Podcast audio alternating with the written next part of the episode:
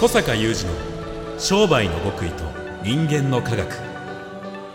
商売の極意。それは人の営みの秘密。人間の科学。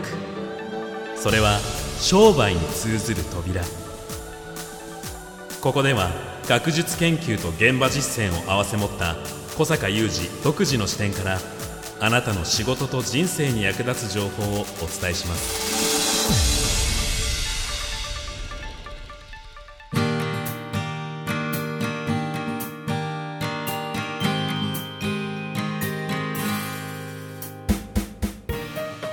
こんにちは小坂雄二です。こんにちは三代田悟です。2020年11月19日の番組です、えー、19日放送なので日程的には明日となりますが小坂さん、はい20日夜にうん。フェイスブックの方で緊急ウェビナーをまた開催されると伺っております、そうなんです。緊急です。緊急で、はい緊急です。はい。まあもう日程として今聞いていただいている方のタイミングがねもう20日を過ぎている場合は、うんうん。えー YouTube の方でアーカイブも残されるそうなのでそちらをご覧いただきたいんですけれども、その予定です。やはり緊急というからには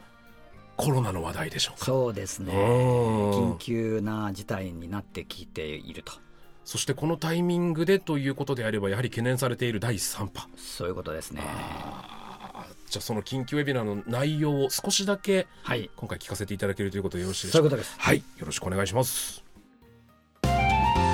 開催中のワクワク系マーケティング実践会説明会。次のオンライン開催は11月25日水曜日。12月10日木曜日となっております。年内の開催はこの2回で終了となります全国どこからでもご参加いただけます。詳細お申し込みは小坂さんのホームページ小坂雄二 .com をご覧ください。さあ11月20日夜に、えー開催予定の緊急ウェビナーですがその内容はまさにはい。コロナの第3波に備えてというところでしょうか？備えてですね、うん。まあ、備えてということでもあるし、はい、やっぱりあのーまあ、今年のね3月から、えー日本にもそういう波が来て、うん。特に4月5月はもう皆さん記憶に新しいと思うんだけども、う緊急事態宣言はい、発令されるというようなことが、まあ、ありですね、えでこういう時期を私が主催しているワクワク系マーケティング実践会のあらゆる業種のですね会員さんたちが減ってきて、うん。やっぱりここだったんだこれを乗り切るにはと分かってるのではでもやっぱりこう知らない方もものすごい多いというふうに思っていて、やっぱこれは第3波に備えてですねちょっと伝えないといけないなということなんですよ。あなるほど、でまあねえ一般的にはい。ウイルス、まあ、インフルエンザも毎年そうですけど当然冬に流行る。うん。ですでにこのコロナに関しては、まあ、ヨーロッパアメリカまあ明らかすごいことになっているとうんそうなんですよね。いうことで、うん。まあ、日本だけがないっていうことはないだろうなというのはも思って、うんうん。えーいましたがさまざ、まなね今ちょっと状況が出てきていたりはい。さまざ、まな有識者の方がおっしゃることもあるのでまあ商人はビジネスパーソンは備えましょうという、うんうんうん。で非常に大事なことはですねその備えるって話に関連するんですが、はい。私あの最初にこの緊急ウェビナーと銘打ったものをやったのが3月3日はい、ですね、うん。フェイスブックでね、うん。中継をいたしました。でその時はまだまあこう来たかみたいなね、うん。感じの,、うん、あのどこまで来るのかぐらいの感じ、そうでしたね。うえんーだったんだけど、はい、やっぱりそのいつも言うことなんですがこういう話の時にその最悪を想定し最善を信じ中庸を行くという私に座右の銘がはい、あるのででビジネスをやってる限りねこう最悪を想定しておく必要性ってものすごく大事でうん。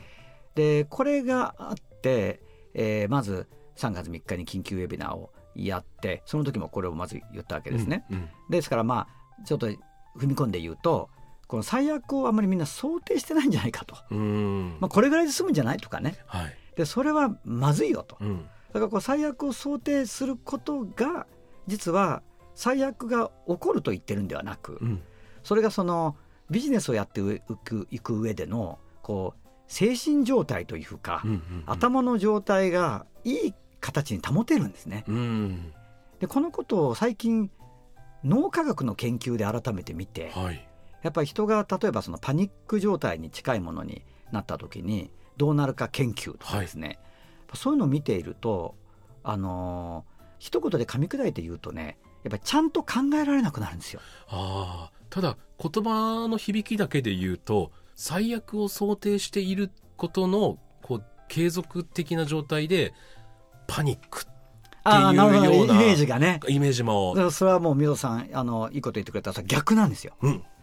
逆なんですね、はい。最悪を想定しておけば想定しておくほど、うん。このまずその最悪ですよ想定するのは、はい。あんまり最悪まで至らないんですね大体状況っていうのは、うんうんうん。考えうる最悪を想定すると、はい。でかつよほど最悪に近くなっても想定されてるのでパニックになりにくいんですよ。なるほど。でそうすると少し脳科学的に言うといわゆるその理性的にというかね物事をちゃんとちゃんとってのは非常に曖昧ですけど、まあ、理性的にとか俯瞰的にとか、うんうん少し長い目でとか、うん。落ち着いてとかそういうところを司っている、まあ、前頭前野といったようなところがですねあのパニック状態になるとやっぱりシャットダウンされるんです冷静に最悪を考えられていないみたいな状態ってことですかね。裏腹に、うんうんうんうん。あの冷静を欠いた行動になってしまう。あーなるほど。うん、だけどまあその時はそれが正しいと思って行動してしまう。はい。だけどすでにそういう俯瞰的な目だったり、えーちょっと中長期的な視座だったり、うんそういうものが全部消し飛んでいるうんうんうんうんのでその結果っていうのは良くない方向に中例えば中長期的にって時間軸で見ると、はい。転んでいっちゃう可能性が結構あったりうんしたりうちの会員さんでもやっぱり4月頭ぐらいはですねもうあまりにもこう頭の中パニック状態になっちゃって考えないようになっちゃうとかね。あこれは何人もの方が後日のレポートで書かれてましーはいはいた考えない。あので私はそのそういう諸々の危険性を感じて3月3日から緊急ウェビナーをやりそして特に4月の緊急事態宣言が発令されるともういよいよみたいな感じに皆さんなるから、うんそれで4月の頭から会員さんに向けてはほぼ毎日オンラインミーティングをやったと、うん。でそうするとやっぱり少し解けてくるんですね、はい。そのパニック状態が。うんうんうんですからその後の6月7月とかにねいただいたレポートにはあもうはたと気がついたと、うん考えない状態になってたとかねあ言うんですよ。ーなるほど。だこれがね非常に重要なことでそれでなんかこう兆しが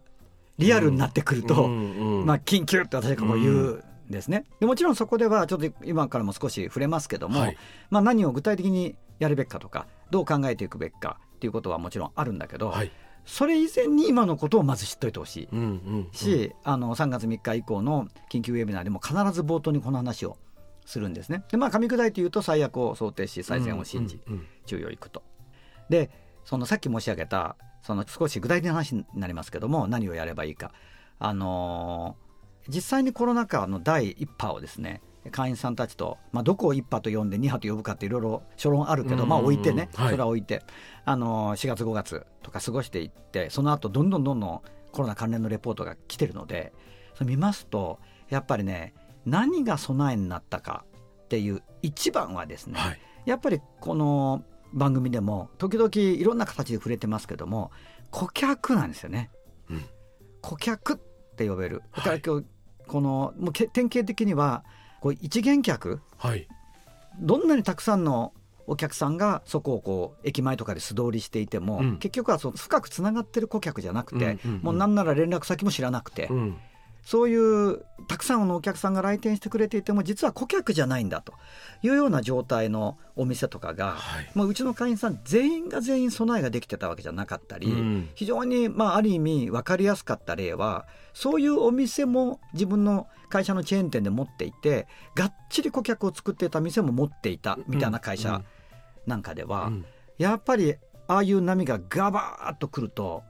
もうその顧客を持ってない店はバーン落ちるんですよ。うんうん。売り上げが、うん。そしてこの番組でも確か触れたと思うんだけど例えばそのそういう不可抗力ではなく営業もう8時以降やめてくださいみたいに言われた業種もあるじゃないですか、うん。でそういう業種でも売り上げが落ちなかった例をお話ししてますよね。はい。この番組でも、うん。あれは何なんだって言ったらやっぱりその前年に作っておいた自分の店のファンクラブなんですよ、うんうんうんそのファンクラブ、まあ、具体的に言うと大阪のバーの話とかそのバーが言うてもご夫婦でやってる小さなバーであのその2019年にようやくその枠分けを使ってまず第1弾作れましたっていうそのファンクラブは言っても500人ですよ。うんうんだけど500人でちゃんとあの厳しい期間売り上げを支えられたんですよね。でそういうことが特殊事情が5年10年続くかというとその500人でね、うん、支え続けられるかというと、まあ、もちろんそれは違うし、でも同じようにこういったあまりにも特殊なコロナ事情が5年10年続くかというとそんなことはないと、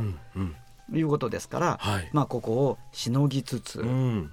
だけどこのもともと顧客を作っておくそして必要十分な数を保持する。まあね、作ったお客さんが全員永遠にいてくれるわけじゃないから、うん、その自分のまあ、さっきファンクラブって言葉を使ったのでそれを言うと、はい、ファンクラブから脱会していく人もいれば、うんうん、また入会してくる人もいるみたいなことだから、うん、そういう新陳代謝はあるとしてもね、はい、でもうちのお店うちの会社はこれぐらい顧客がいてくれればやっていけるよねと十分っていうようなことができてるとねこれは別にコロナがとかない時期でもこれが経営の安定ってやつなんですよ。うんうんうんうんだけどそれがこういう時期にものすごく効く。もう考えられないぐらい効くっていうのがあります。でそれは今バーとかね、はい、そういう分かりやすい例だけじゃなくて、うんうん、全く同じ論調で先日いただいたレポートはですね墓石屋さん。えー、顧客。そうそうそう。今年特に6月、うん、あ5月6月7月とどんどん業績良くなってくる。え。ー、なんででしょう？あのお聞きいただいている方のためにあのそんなふうに思われてないかもしれないですけど小坂さんのブラックジョークじゃないですからね。これはもう本当に5月6月7月に業績が良くなった明らかな要因があるということですそうですそうです、ブラックジョークではありません、はいはい、それはあの非常に答えを聞くとシンプルだと思うんだけど、はい、要するに何が起こってたのか。それはいやオタクコロナで大変だと思ってって言って既存のお客さんでもお墓は作ってしまったので、ね、この方は買いません、うんうんうん、だけどお墓建てるっていう友達連れてきたわとかね。ああすごくシンプル、うん、お墓のちょっと相談受けたんでちょっと来いって言って連れてきたわとかね。それからもう来年再来年ぐらいに考えてたけどいやオタク大変だと今年思うんで、はい、今年でいいわとかね。うんうんうん。で今年大もうそんなことでまたどんどん今お客さんが増えてきて、はい、なんかだんだん予約が埋まってきて今ちょっと実はいやありがたいんだけど実は今嬉しい悲鳴でこんな感じでって言ったらあもうじゃああんたの栄養でいいわみたいな、えー、うちが今すぐが良ければ今すぐやって来年が良ければ来年にしてみたいなね。すごい信頼ですねそれは。すごいでしょ、うん、で彼がその私にくださったレポートにまとめとして書いてあったことはあのこういったまあ私たちは絆づくり活動そして顧客をストックするストック型の商いって呼んでますけどもこのストック型の商いが本当に大事だということをまあ骨身に染みてるというかね、うん、そして私たちのような、まあ、そのそんなに大きくない会社っていうのはやっぱりこの道でないと生き残れないと、うんうんうん、それからもう一つ付け加えてあったのはまあ、先ほどのようなさらっとした話でもお感じになる方いらっしゃると思うんだけど彼の一言は続いてる一言はそしてこういう商いでないと楽しく続けられない。っていうもう涙が出るほど嬉しかったっていうね。これも彼が言ってる楽しさのうちの一つですよね。もう僕も最悪と言えるぐらい仕事なくなったんですけれども結局、まあ、仲間って言えるぐらい仲のいい取引先に支えられてようやく仕事が戻ってきたっていう状況ですしすごく嬉しかったのはなんかもう仕事がなくて大変なんですって相談しに来た後輩を連れて現場回ってたんですよ。彼を知ってくださいって言って。でその時にやっぱ取引先が「宮田さんについていけば大丈夫だからね」ってその子に言ってくれたりしていてまだ全然無策なんだけどなと思いながらも でもきっと彼はそれによって僕に対する信頼感を増してくれたしやっぱその人人の信頼つながり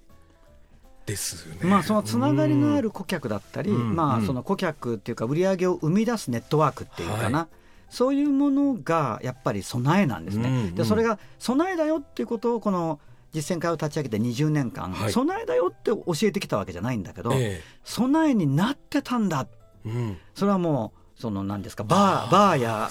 バーとかそのね、はい、食食品スーパーから墓石屋さんに至るまで。で今まで本当に商いとしてこう小坂さんが皆さんと一緒に培ってきたものがそうそれが経営の安定だからね。結局備えにもなっていたと。最も強力な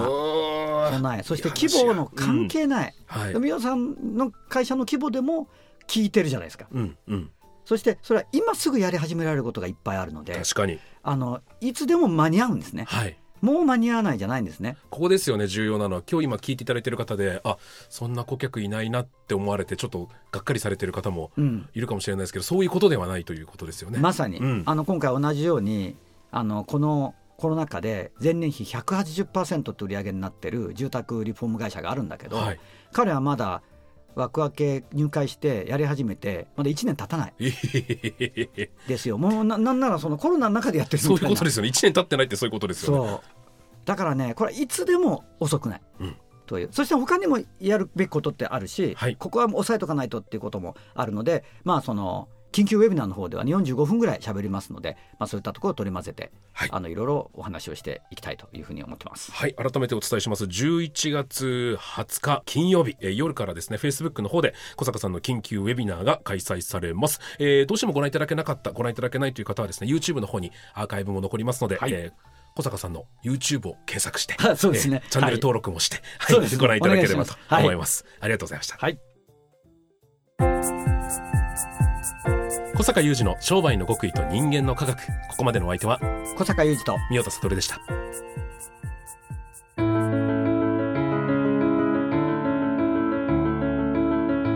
小坂雄二の商売の極意と人間の科学。プレゼンティットバイオラクル